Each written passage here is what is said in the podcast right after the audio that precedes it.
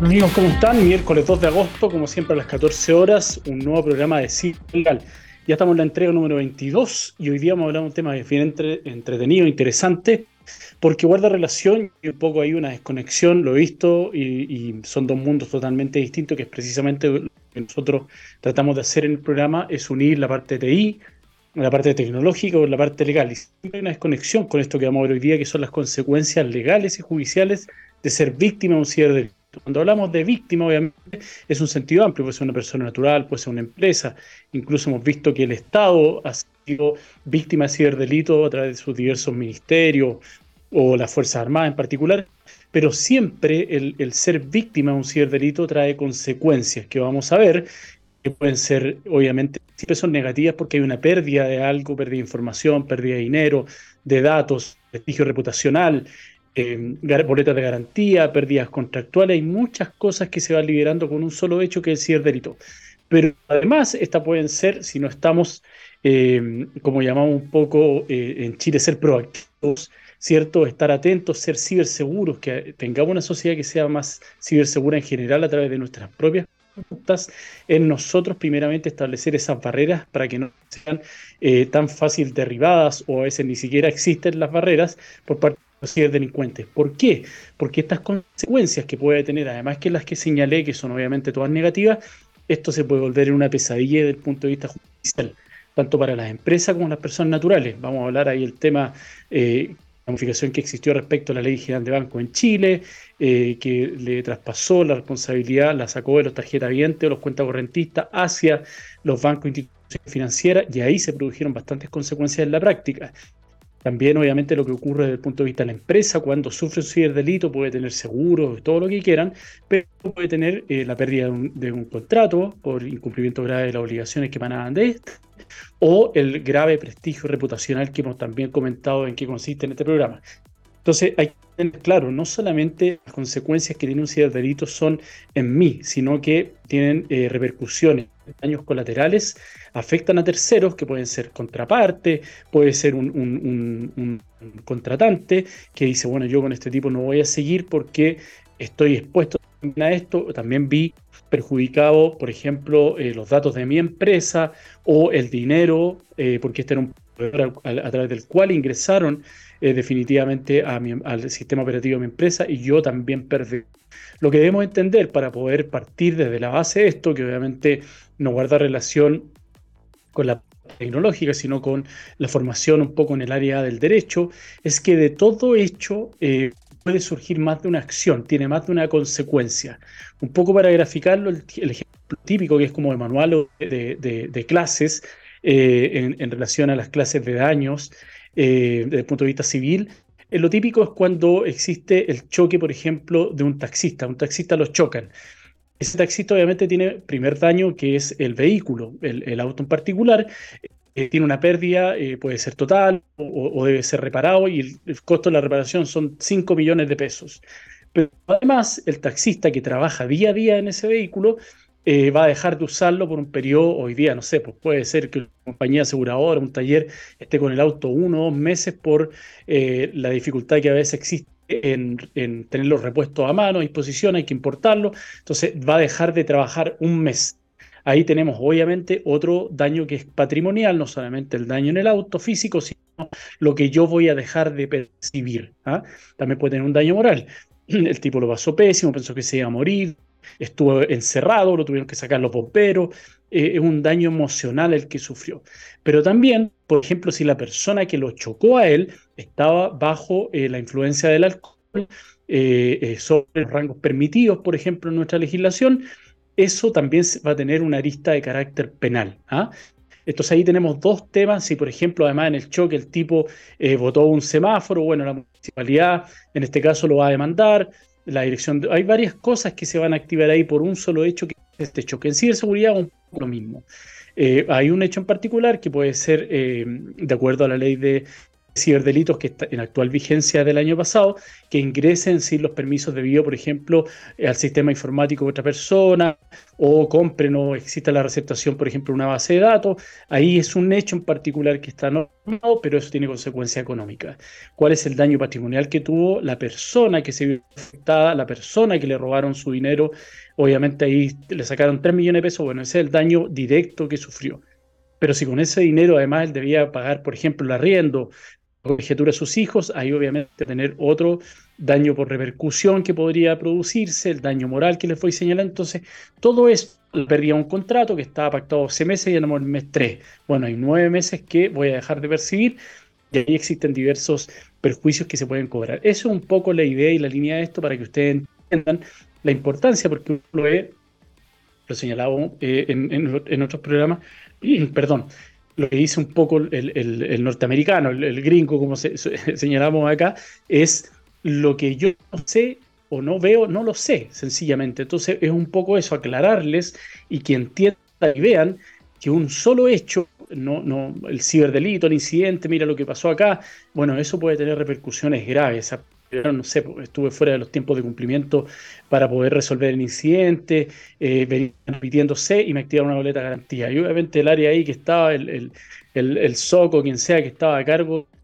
del incidente en cuestión, va a tener que ir a reportarle al gerente finanzas, al gerente general, por qué no se atendió a tiempo, porque perdimos un contrato. Y eso puede llevar, por ejemplo, a que existan despidos porque con ese contrato manteníamos la mitad de la empresa y perdimos los flujos y nos vamos a tener que adecuar a la nueva realidad contractual porque la licitación de ese contrato en un año más, dos años más. Esas cosas pueden pasar y es bueno que ustedes lo tengan claro. Así que ya, amanecimos en agosto, buenos para hablar. Vamos a irnos con la primera canción del programa. Eh, hace poco se conmemoró, creo que, no sé si 26 o 36 años de, un, eh, de, de la canción de esta película que es Lost Generation, una, peliculaza que es de eh, Jim Barnes y NXS. Good times. Nos vemos la vuelta. Estamos de vuelta para este segundo es legal, miércoles 2 de agosto a las 14 horas. Recuerden siempre a través de la plataforma de txsplus.com y me gusta recordarles que este programa también queda después grabado a partir de hoy día en la tarde incluso. Eh, está en el podcast de txsplus.com, en el podcast de Ciberlegal en Spotify y eh, lo pueden también encontrar en el canal de Ciberlegal en YouTube. Quedan todos los programas ahí para que quieran, eh, para quien quiera o no haya alcanzado a estar presente a esta hora. Eh, como les comentaba, hoy día estamos hablando del tema de las consecuencias legales y judiciales que puede tener la comisión de un ciberdelito. Obviamente no lo vamos a ver desde el punto de vista del victimario, eh, de, en este caso el, que, cometió el, el, ciberdelincuente, el que cometió el hecho, eso lo podemos ver en otra oportunidad un poco. Hoy día vamos a hablar desde el punto de vista de la lista de la víctima. A ver, para que entiendan un poco, en nuestro sistema procesal penal, lo vamos a, abordar desde el punto de vista penal y desde el punto de vista civil, desde el punto de vista penal, en Chile al menos, y entiendo que en varias partes de Sudamérica sí, existe la fiscalía, que obviamente es quien persigue o el persecutor de parte del Estado respecto de ciertos delitos que se denominan de acción pública. ¿ah? Pero generalmente, salvo que sea un caso con notación pública, el que es el querellante, que es la víctima en este caso, interpone una querella en el juzgado de garantía, de acuerdo al domicilio donde han ocurrido estos hechos. Generalmente, cuando se trata de un ciberdelito, lo hago en el domicilio de mi empresa, porque ahí donde fue, en donde se vulneraron los sistemas, independientemente que el tipo podría haber estado en otra parte de Chile o incluso fuera de él, del entonces se interpone la querella, el juego de garantía admite tramitación por los requisitos formales que cumple y la deriva a la fiscalía para que inicie esta investigación desde el punto de vista penal.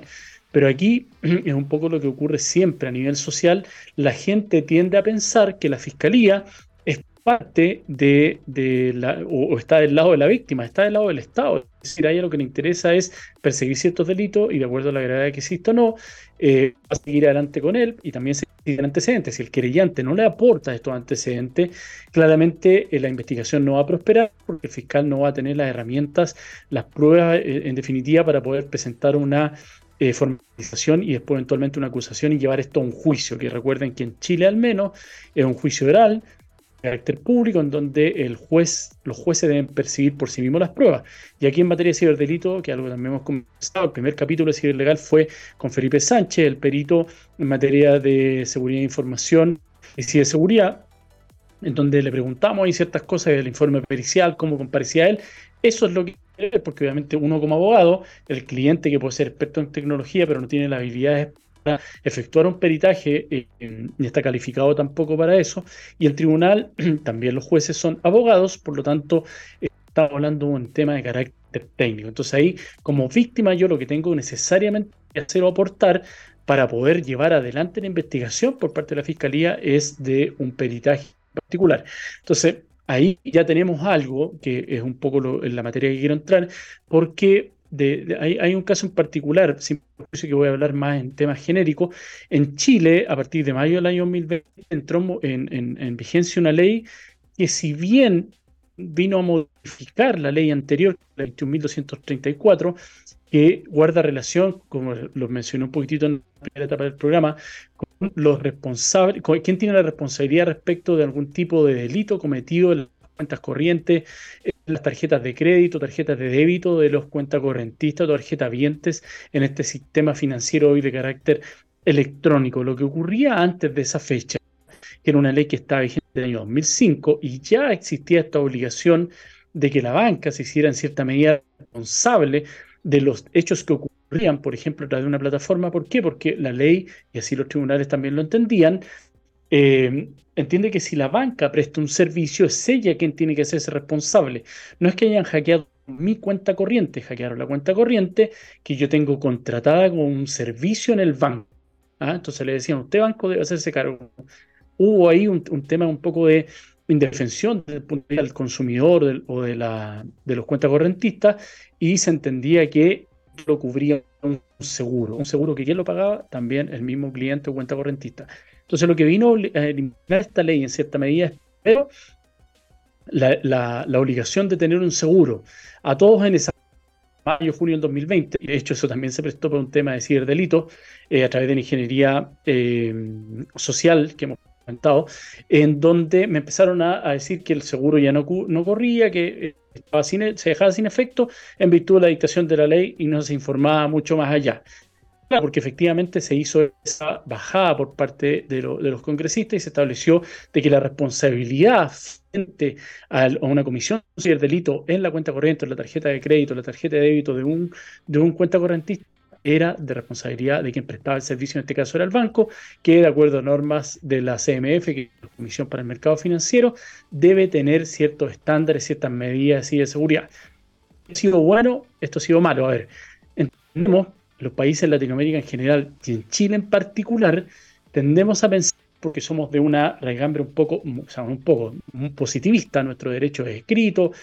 eh, está obviamente en el texto, a diferencia, por ejemplo, del, anglosajón, que se basa en la jurisprudencia. Has visto ahí las películas que citan los casos. Aquí uno cita los casos en particular cuando es una sentencia emanada de la Corte de Apelaciones o de la Corte Suprema, pero eh, no tiene más allá fuerza del caso en particular y el juez lo puede tomar en consideración si además una, una, una tendencia jurisprudencial ya arraigada en nuestro país, pero igual puede modificarse y puede haber una variación. Eh, lo que vale acá más allá de eso es el texto texto normativo. Y esto ha hecho que muchas veces, y ustedes así lo han escuchado en las noticias, cuando pasa algo, eh, muere tal persona de manera terrible, eh, la ley que la ley Emilia, que es como consecuencia de este conductor ebrio eh, que estaba bajo la influencia del, alcohol, que ni siquiera se dio cuenta que chocó un auto y mató a, una menor de edad, tenía dos años, creo, Emilia en, oportunidad, esa ley se bautizó con su nombre, porque tienden a pensar los legisladores de que la conducta va a ser modificada con la dictación de la ley. Y eso no es así, es un tema de carácter cultural. Eh, eh, eso es más de sociología o, criminalística, pero obviamente no ocurre que si yo dicto una ley, el Código Penal de Chile está del año 1900, eh, y dice no matarás, y todos los días se mata gente. Es decir, la ley regla la conducta, pero no cambia eh, los patrones de conducta que pueda tener una sociedad en particular. Esto es un poco lo que pasó acá. Los legisladores entendieron de muy buena fe, así está obviamente en la historia de la ley, eh, que lo que querían obviamente era proteger en este caso al consumidor, sobre todo que esto se fue en pandemia, donde los delitos, los ciberdelitos estaban eh, eh explotado, habían explotado exponencialmente, como lo hablamos a propósito del grooming en particular, pero también la ingeniería social, el phishing, smith, todo lo que conllevaba el tratar de sacarme dinero de mi cuenta corriente. Paréntesis, también a propósito de esto, cuando llegaban estos correos eh, señalando que de aquí en adelante no se iba a cobrar un seguro por parte de la entidad bancaria. Eh, también habían estos correos que eran falsos, que era la suplantación de una página del banco, una llamada por teléfono. Como me había llegado el correo, detrás me llamaban a granel un poco la pesca milagrosa, que en este caso el phishing, y la ingeniería social entraba en función y lo que trataban era decirme, mire, se dictó la ley, usted seguramente ya le llegó el correo, y nosotros como entidad bancaria estamos obligados por ley a devolver los seguros que usted pagó en los últimos 12 meses. ¿ah? Y eso equivale a tanto, no sé, una UEF costaban cero punto y tanto, eso UEF, y más esto, y un reembolso, y obviamente era una suma que era más o menos abultada. Obviamente, detrás venía el engaño que o obtenían los, las claves y contraseñas eh, para poder ingresar y hacer un, y cometer un cierto delito, o pedían que previo a esto había que efectuar un pago, que era una especie de, gravamen para poder liberar los fondos y daban los datos de la cuenta corriente de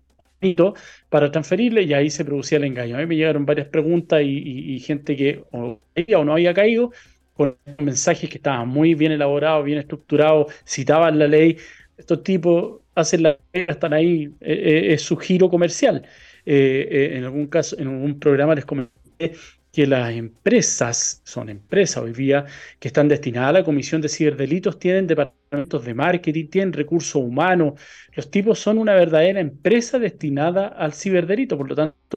hay que ser un poco ingenuo para pensar que, nuevamente, y siempre lo digo, la caricatura de que tipo con el antifaz está el computador viendo a quién engaña. No, son programas, son empresas y lo hacen de manera eh, con un plan de negocio.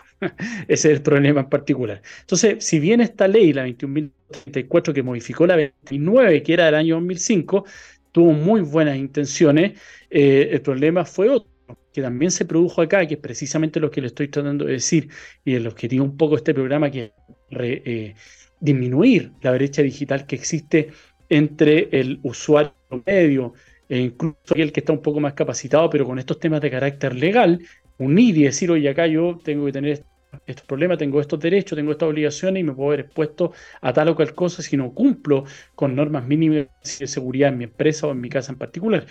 Entonces acá lo que, lo que ocurrió es que si bien la ley, como se en mayo de 2020, vino a eh,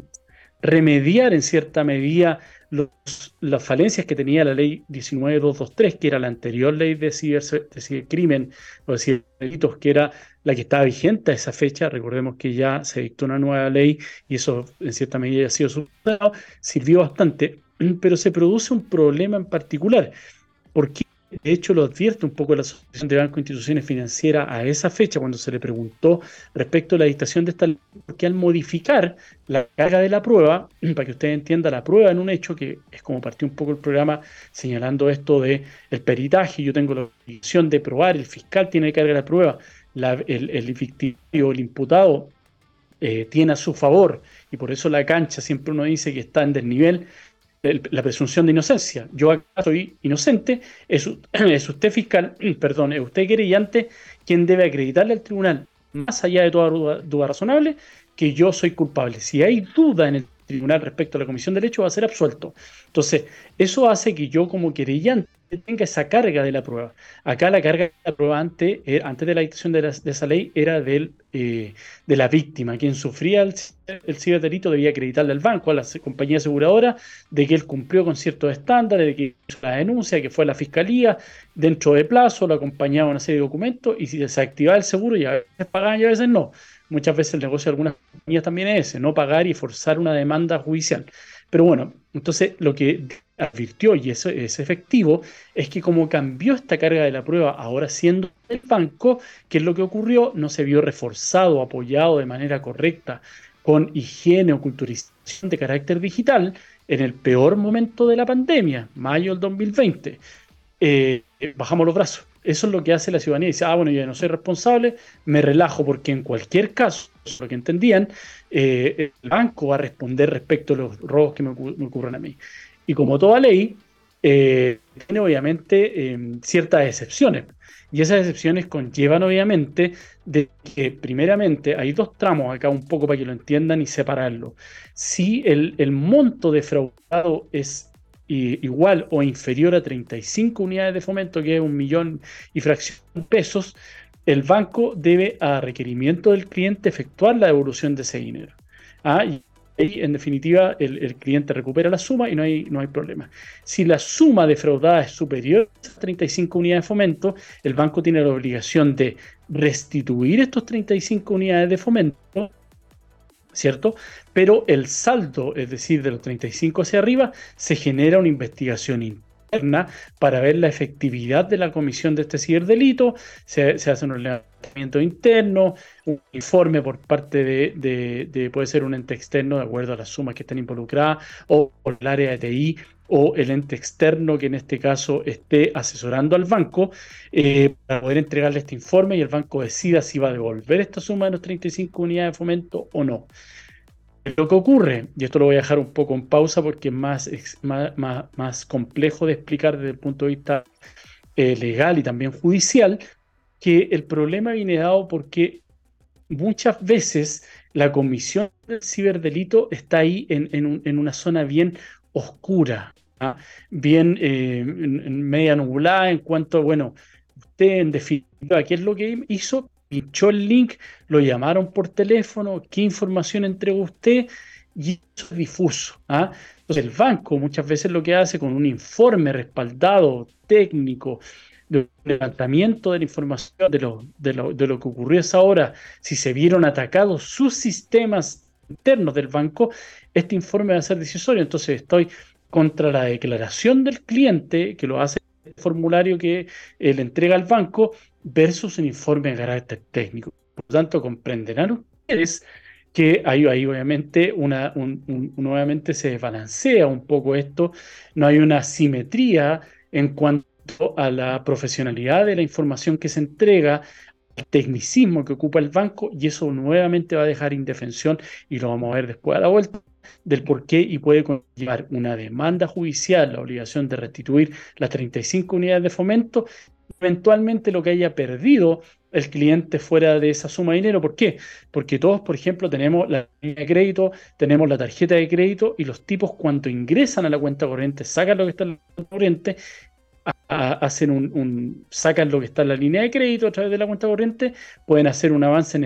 de la cuenta corriente a través de la tarjeta y en vez el, tipo tenía estas 35F, menos de ello, un millón de pesos, pero tenía una línea de 3 millones de pesos y tenía 5 millones de pesos en la tarjeta que nunca la había usado porque no querían endeudarse. Entonces le sacaron 9 millones, 8 o 9 millones de pesos y el banco va a exigir la restitución de las 35F que eran de él y además va a exigir la restitución de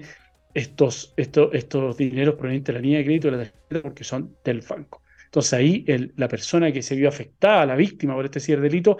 las consecuencias que va a tener es contratar un abogado, hacer un peritaje, enfrentarse a un proceso judicial que obviamente no esperábamos que fuera así y tal vez, un poco como uno dice, el remedio va a pasar a ser peor que la enfermedad por todo este tema que estamos hablando de la desinformación y la brecha digital. De Quiero recordarle que este programa es a ustedes a través de Ciberlegal. Ciberlegal es una empresa que precisamente se dedica a capacitar, a higienizar, a culturizar al personal interno de la empresa, a las personas naturales que así deseen hacerlo, objeto estar preparado para eh, poder percibir, estar a la defensiva un poco de cualquier ciberataque que se pueda registrar en la empresa a través de una llamada telefónica, ingeniería social o identificar, por ejemplo, correo electrónico, clave segura escritorio Olimpo, todo eso lo hacemos a través de Ciber Legal. Nos vamos a ir a la segunda canción del bloque, ya estamos ochenteros, de Patch Mode Precious. Nos vemos a la vuelta.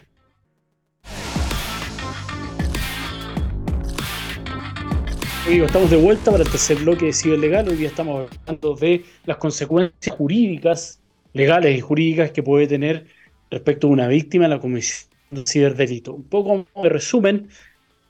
es clave, primero, para que lo entiendan, tener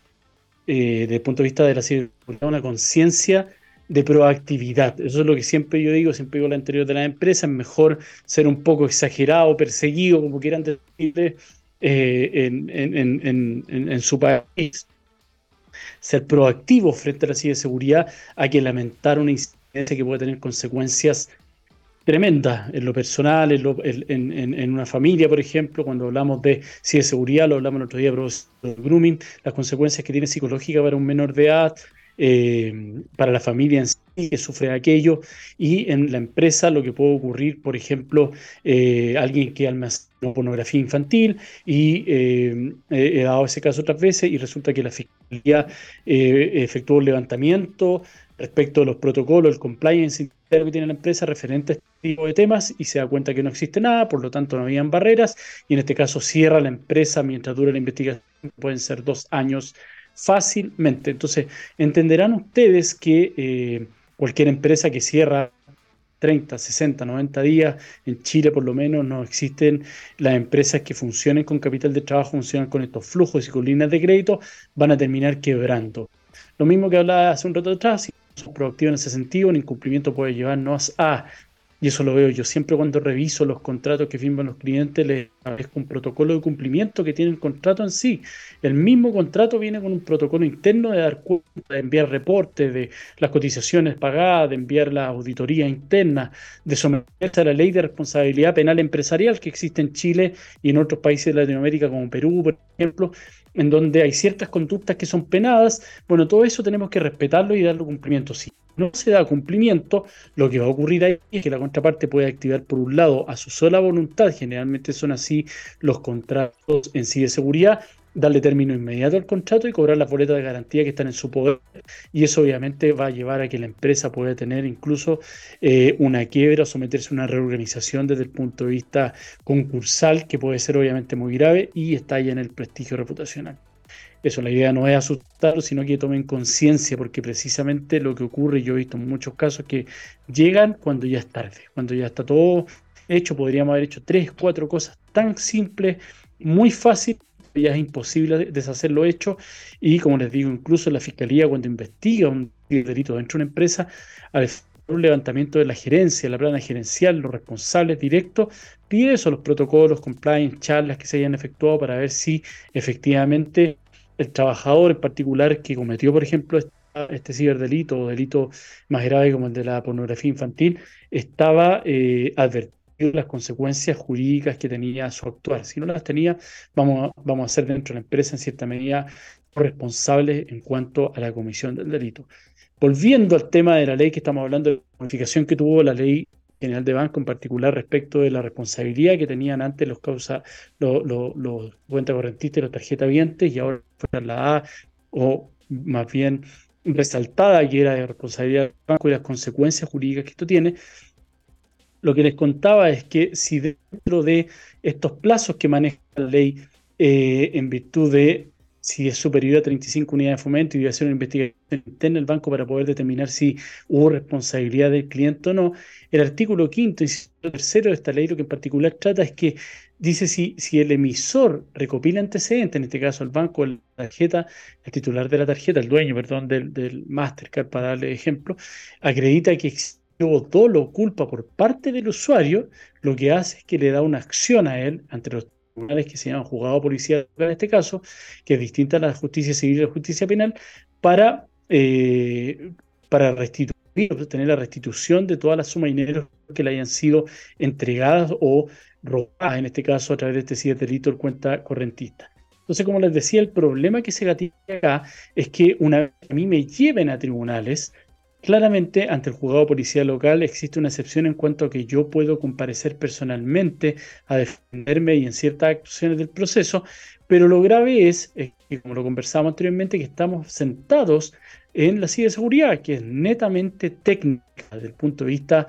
eh, de la acreditación del hecho, lo que hizo el banco fue llevar a cabo, como les señalé, una investigación, hizo un levantamiento, vio si existieron incidentes a la hora de que eh, se denunció por parte de, la víctima eh, este hecho, si existió algún ataque dentro de su, de, su programa, a la página web en particular, si se ingresó a través de los sistemas de la, a la cuenta corriente de la víctima y si se acredita que no fue así, va a presentar este informe y este va a ser el fundamento, obviamente, de esta demanda eh, ante el juzgado de policía local para obtener la restitución por haber actuado la persona en, de manera culposa o dolosa incluso. ¿Qué es lo que ocurre? Yo se lo he dicho muchas veces, cuando la persona además está nerviosa, porque a nadie le gusta, eh, no sé, a mí el otro día me llamaron de un supermercado para decirme que estaban haciendo una compra por 200 mil pesos. En Serena, yo vivo en Santiago, eh, pero les parecía sospechosa porque eran todos los artículos iguales, era claramente un, un robo para poder y después a revenderlo, el champú.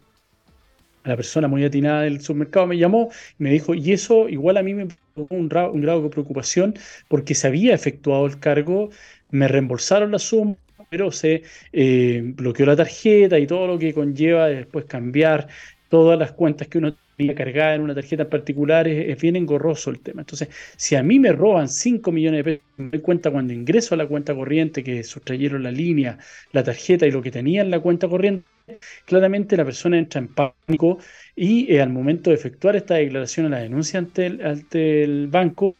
puede que diga cosas que no son tan exactas como ocurrieron ah, que, no entregó la clave que entregó, que en realidad lo llamaron, pero no me acuerdo lo que le preguntaron, y de esa declaración que es bien difusa, que además queda constancia por escrito, después incluso la firman, imagínense versus el informe que emite el banco, que es de carácter eh, netamente mm, técnico, claramente muy complejo. Bueno, ahí viene la segunda complejidad, que me llega la demanda, eh, me acuerdo de un caso de un tipo en particular que administraba dentro de su cuenta corriente y era muy ordenado, administraba cuentas corrientes porque era contador de varias empresas que le transferían el dinero para pagar, por ejemplo, el IVA del mes, eh, para hacer el pago de, de de las imposiciones. Entonces habían ciertas fechas, y esto obviamente había sido estudiado por los ciberdelincuentes porque tenía un virus en su computador, cuándo eran las fechas de pago y tenía plata en la cuenta corriente. Tenía mucho dinero que no era de él, 30 a 35 millones de pesos para efectuar distintos pagos, como le digo, de IVA, impuestos en general, y que lo que ocurrió que cuando llegó la mañana en que tenía que pagar, ingresó, le habían efectuado la transferencia a los clientes el día anterior para tener los saldos disponibles el día del pago, tenía, no sé, 500 mil pesos. Habían sacado 30 millones de pesos de una pasada. Entonces, este tipo lo demandaron imagínense, primero lo demanda, lo va a demandar su cliente eventualmente, porque su cliente va a tener que cubrir él la obligación ante el Servicio de Impuestos Internos, que es la entidad en Chile en, de la recaudación del pago de los impuestos. Eh, va a, tener, va a tener que restituir esa suma a sus clientes porque el, el, el, responsable, el obligado es la empresa, no el contador, por lo tanto la empresa vuelve a tener que pagar va a tener que restituirle ese dinero a ellos. Después el banco le va a decir, además usted le ha robado la cuenta corriente, la línea de crédito, la tarjeta de crédito, voy a demandarlo por la suma en particular. Entonces, esta persona que era, le insisto, el señor Tea, era muy responsable, muy ordenado, me envió la información y tenía todo, había una trazabilidad perfecta. Pero efectivamente tenía problemas en cuanto a que la información que surgieron para hacer la transferencia en particular las tenía dentro del computador. Tenía la típica archivo con claves banco.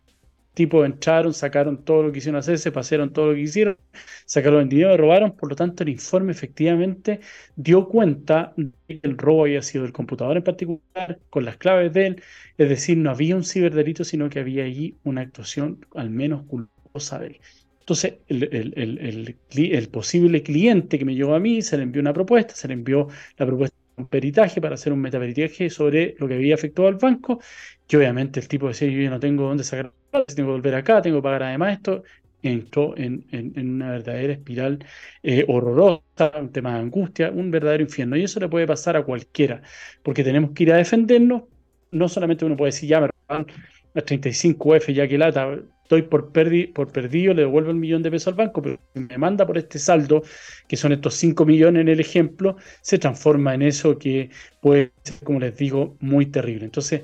¿y por qué lo importante de tratar este tema hoy día? Es porque todos hoy día ya nos acostumbramos. Antes yo conocía gente, sobre todo gente un poco mayor, que todo iba a ser al banco. Hoy día, después de la pandemia, en donde los canales se mejoraron, la información fue más clara, existe más claridad respecto al pago y transferencia, todos hacemos todo a través del cheque. ¿Quién tiene cheque hoy día? A mí una vez me pidió un cheque por un tema de, asegurar eh, la compra de un producto eh, y tuve que ir al banco a sacar la chequera porque nadie maneja el día a día el cheque, todos los pagos lo hacemos a través de eh, en formato electrónico, sea con la tarjeta o la cuenta corriente. Entonces, hoy día eh, es muy alta la tasa de ciberdelincuentes que está apuntando a este tipo de delitos. Entonces, soy víctima por un lado, pero además luego el banco me demanda. Y esa es una realidad que se ha encontrado la gente, y algo obviamente que no fue previsto por parte de la ley. Yo gané un juicio respecto en donde la clienta efectivamente le habían sustraído la suma de 5 millones de pesos que era parte importante de la línea de crédito eh, y logramos acreditar eh, con un peritaje que efectivamente no había vulneración en el computador de ella y la información la tenían antes los ciberdelincuentes que hicieron ver además la transferencia entre las 11.58, 23.58 horas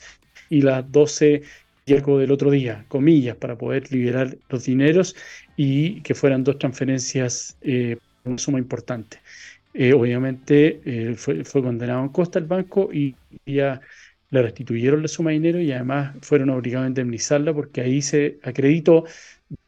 como normas que les, señalaba un poco de la Comisión del Mercado Financiero, que esta recopilación de normas que son respecto a las entidades bancarias en cuanto a las protecciones que deben ejecutar, ahí se acreditó, por ejemplo, de que el banco no, eh, a través de sus sistemas, no detectó que se trataba de una operación sospechosa porque era una persona que no estaba registrada en todos los pagos usuarios de ella, era por una suma superior a 300 mil pesos emitía ese banco y la suma fue por 2 millones y medio en dos tandas de uno y otro día. Entonces, al acreditar eso, pero la clienta tuvo que entrar en esta dinámica, efectuar el pago de mis honorarios, el perito, ir adelante en el juicio, logramos recuperarlo, pero la angustia de ella era total porque perdíamos, perdía los 5 millones de pesos y además perdía en cierta medida todos los servicios que había contratado. Entonces, claramente, eso es para que lo tengamos en cuenta de que aquí uno dice efectivamente es más fácil eh, prevenir que curar. Nos vamos ahora a otra consecuencia que se la adelanté un poco al inicio del programa, que son las consecuencias civiles que puede tener un hecho me ha tocado a mí en diversas oportunidades ver al interior de las empresas que se cometen este tipo de ciberdelito. Eh, uno siempre tiende a pensar, y estamos dentro de un programa que es ciberlegal, eh, la audiencia nuestra eh, mayoritariamente es gente ligada a la tecnología y TI, por lo tanto muchas veces las cosas que puedo hablarles les parece a ella lógico, lo que hablamos un poco de la teoría del neutral effect, eso a nosotros no nos pasa. Lo he visto, ¿ah? en algún caso me tocó participar en donde el gerente tenía una clave que era el nombre de las dos iniciales de él y un 234 y lo habían vulnerado 55 por lo tanto, el tema de la culturación, culturización digital es muy diferente a la parte técnica, así que también nos puede pasar. Pero si se trata de una empresa que no está sometida al giro, siempre traigo colación en el programa el caso de la empresa que vende repuesto a lo largo de todo Chile, porque lo vi, eh, tiene sistemas, depende de, los sistemas para poder facturar, para poder, y vende mucho granel, mucha factura chica, pero eh, eh, era un, volumen importante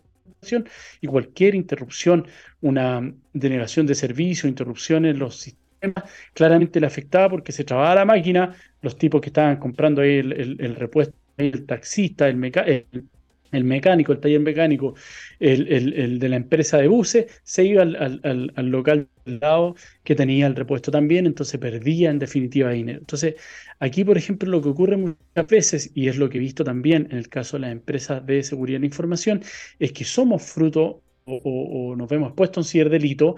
se efectúa la investigación, logramos acreditar qué es, pero, por ejemplo, se pillaron consecuencias de carácter civil. Porque lo que les mencionaba, si yo soy una empresa así de seguridad y mi giro es ese, y, por alguna razón que puede ser, incluso le señalé a la secretaria de gerencia, la secretaria de administración, cuando les di un ejemplo de las flores, del pendrive que llegó ahí, lograron vulnerar e ingresar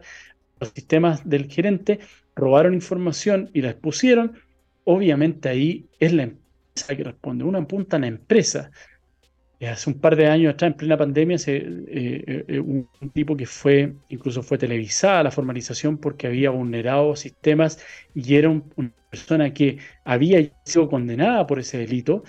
y había hackeado los sistemas y un montón de información que había robado incluso en ente público y además lo había puesto en un sitio. Él era empleado de una empresa importante en Chile, entonces todos en el área de ciberseguridad no hablaban del tipo, de Juanito Pérez, hablaba de la empresa de ciberseguridad tanto, tanto, que cómo lo tenían trabajando ahí. Entonces, obviamente, una fuga de clientes, pues dijeron, bueno, si, esta empresa eh, es capaz de contratar a este tipo que terminó siendo un ciberdelincuente, con todas sus letras, porque fue condenado, y de hecho recuerdo que estuvo hasta en prisión preventiva por el hecho, que fue grave, eh, y mintió además en su declaración, eh, claramente los clientes se arrancan. Y primeramente, por ejemplo, esos clientes tienen dentro de las cláusulas de término anticipado del contrato este tipo de hechos, este tipo de ilícitos que pueden ocurrir, una vulneración que no haya sido prevista o por parte del personal, se libera información no estando esta persona dentro de aquellos que podían intervenir en el proyecto en particular, que también algo hemos comentado, y se termina el contrato de forma anticipada. Tengo estos flujos ya programados, el personal para cubrir ese cliente, seis meses, un año, lo que sea. Entonces imagínense el día de mañana, me ocurre esto, baja mi, mi, flujo de ingresos, se acaba el, el contrato, debo despedir gente, me pueden demandar, pero por el otro lado a su turno, la empresa con la cual tenía yo los contratos, no puede ser solo una, porque viene el efecto dominó, se arranca uno y se empiezan a arrancar todos. El afectado se va a arrancar de todas maneras, pero los otros en particular pueden dar por terminado el contrato de manera anticipada y pueden activar la garantía y ahí el tema, al igual que en el ejemplo del pobre cristiano que le robaron el dinero de su cuenta corriente, ahí el contador que les conté, eh, caemos también como empresa directo al infierno porque no tenemos flujo, no tenemos cliente y entramos en insolvencia concursal, realización, lo que sea, y ahí viene obviamente una pérdida de dinero. Muchas veces los socios incluso de esta empresa eh, puede, para poder apalancar estos proyectos y optar a boletas de garantía, eh, tienen, em, eh, son avales y codeudores solidarios personales de la empresa con sus bienes. Tienen una casa, la cual eh, eh, está apagada o está con crédito hipotecario, pero es parte que podría ser tomado, por ejemplo, por estos acreedores al momento de reventar esta boleta de garantía o una demanda civil, embargarle esto y terminar perdiendo absolutamente todo y algo que también lamentablemente me ha tocado.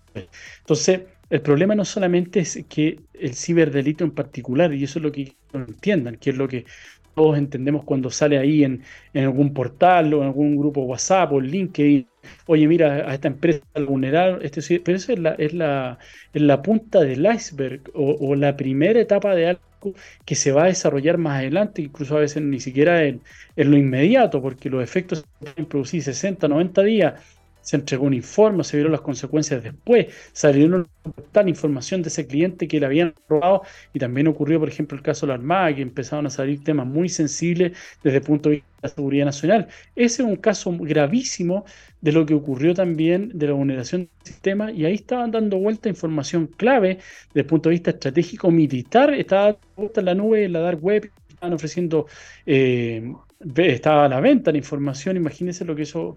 eh, conlleva para un país o, un país, en comillas, que puede ser no enemigo, pero sí que quiere tener claro cuál es la estrategia interna de un país en particular. Entonces son consecuencias que ocurren después de este ciberdelito y que son civiles. La pérdida, obviamente, del dinero del contrato, la pérdida de las boletas de garantía, las demandas laborales que puedan ocurrir, las demandas de unos acreedores a los cuales tal vez yo tenía crédito con el banco, me activaron estas líneas de crédito que es el capital de trabajo que usamos en Chile y terminé perdiendo literalmente hasta la casa por haber avalado yo a la compañía. Entonces eso es algo que debemos precaver y siempre sale más caro de realizarlo con al, a la ocurrencia de un hecho, porque muchas veces también es imposible, aunque ya tenga todo el dinero y todo el presupuesto posible, el hecho ya está, está registrado, y un levantamiento,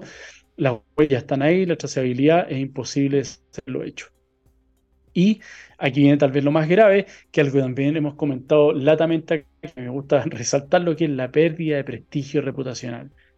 E insisto, si yo como empresa de ciberseguridad me veo inmerso o envuelto en este tipo de delitos donde vulneraron mi sistema o fue alguien interno que no está capacitado, porque también, igual que los abogados, ¿eh? yo, yo los TI me llevo muy bien, llevo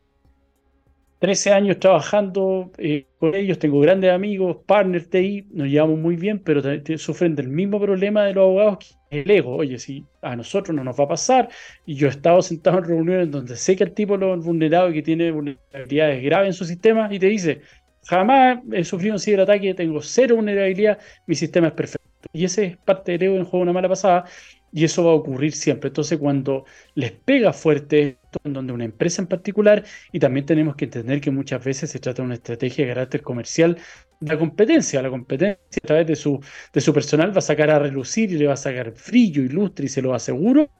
a eh, a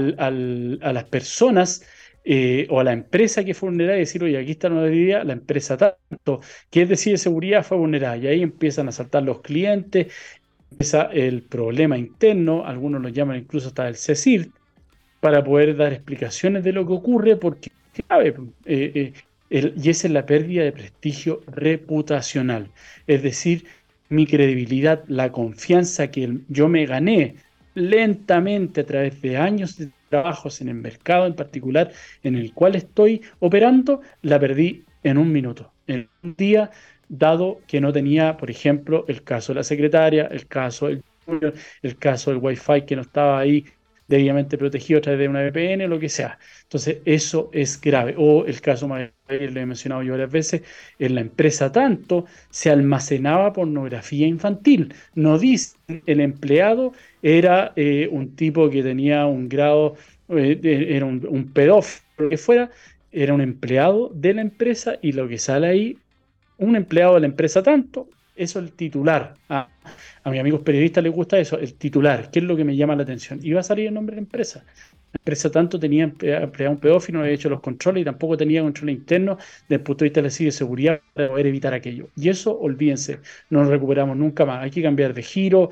hay que cambiar la empresa, hay que matarla, hay que actuar a través de tercero, que mi señora va a ser la, dueña de la empresa porque yo no puedo aparecer, porque la gente me asocia todavía algo que ocurrió, el cual no tuve nada que ver, pero fui parte de una mala operación interna, de un control inexistente que me llevó en definitiva a la quiebra. Así que es grave todo esto que les digo, son, son eh, responsabilidades o consecuencias civiles, penales y de prestigio reputacional que se pueden claramente evitar.